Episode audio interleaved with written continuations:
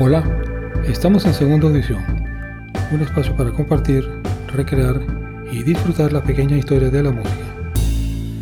Hoy vamos a comentar el reciente disco de Bill Frisell en formato trío. Se llama Valentine o.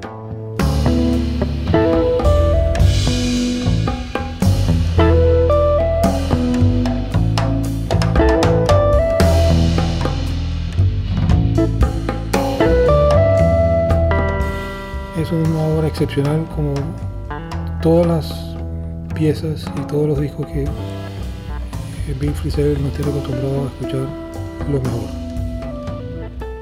Tenemos a tres maestros tocando y jugando con una sencilla instrumentación, guitarra, bajo y batería. Bill Frisell, Thomas Morgan y Rudy Royston. Tocan una música aparentemente sencilla, pero en la realidad producen un tratado en, donde aplica la frase famosa menos es más. Vamos a compartir con ustedes unas notas. Primero, el crítico David Hayu y luego eh, palabras del propio Bill Frisell. Duke Ellington había hecho ya cerca de 50 álbumes a su nombre antes de él meterse en el compromiso de grabar un, álbum de trío, Money Jungle, La jungla del dinero, con nada más y nada menos el bajista Charles Mingus y el baterista Mac Roach. Era 1962 y Ellington tenía 63 años. Ya era un venerado y admirado titán de la música, con muchas obras maestras bajo su bolsillo, eh, que los oyentes podríamos esperar cualquier cosa y sin embargo no dejó de sorprender la altísima calidad de haber grabado ese trío con esos tres maestros juntos.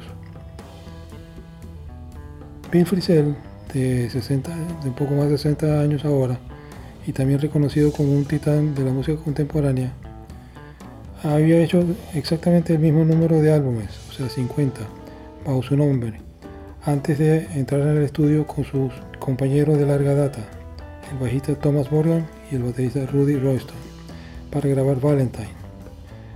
No es solamente una joya de lo que es el formato trío, sino también una vívida demostración de la capacidad de los maestros como Frisell, a la manera de Ellington, de empujarse a sí mismos, a sus colaboradores y a la audiencia a alturas insospechadas a través de la fuerza inagotable de su creatividad.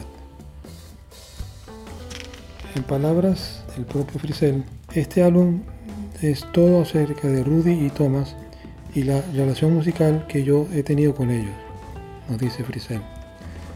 Hemos tocado por numerosos años, pero no había quedado evidencia de este formato.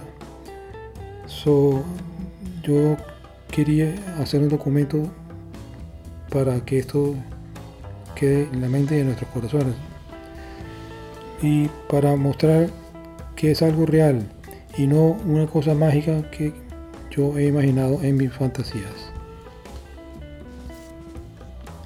Pues sí, la sumatoria de todo lo que hemos comentado hasta ahora se traduce en una música exquisita, suave pero firme en su desarrollo, melancólica a ratos, cortante cuando se requiere y siempre nos hace volar, nos, transporta hacia lo fantasioso con esa maestría que solo las almas sensibles y bien entrenadas son capaces de crear.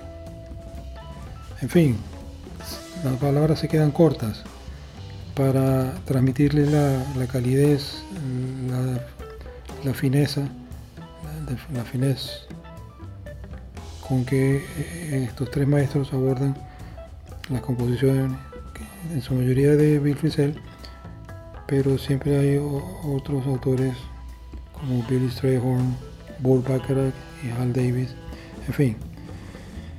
Es un disco maravilloso, es un disco suave y firme, como ya he comentado, se lo recomiendo ampliamente y seguiremos entonces en esta búsqueda permanente de los buenos sonidos para compartir con ustedes a través de este su programa en segunda audición.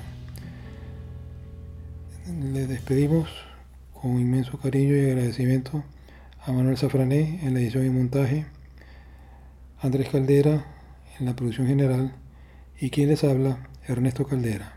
Hasta luego.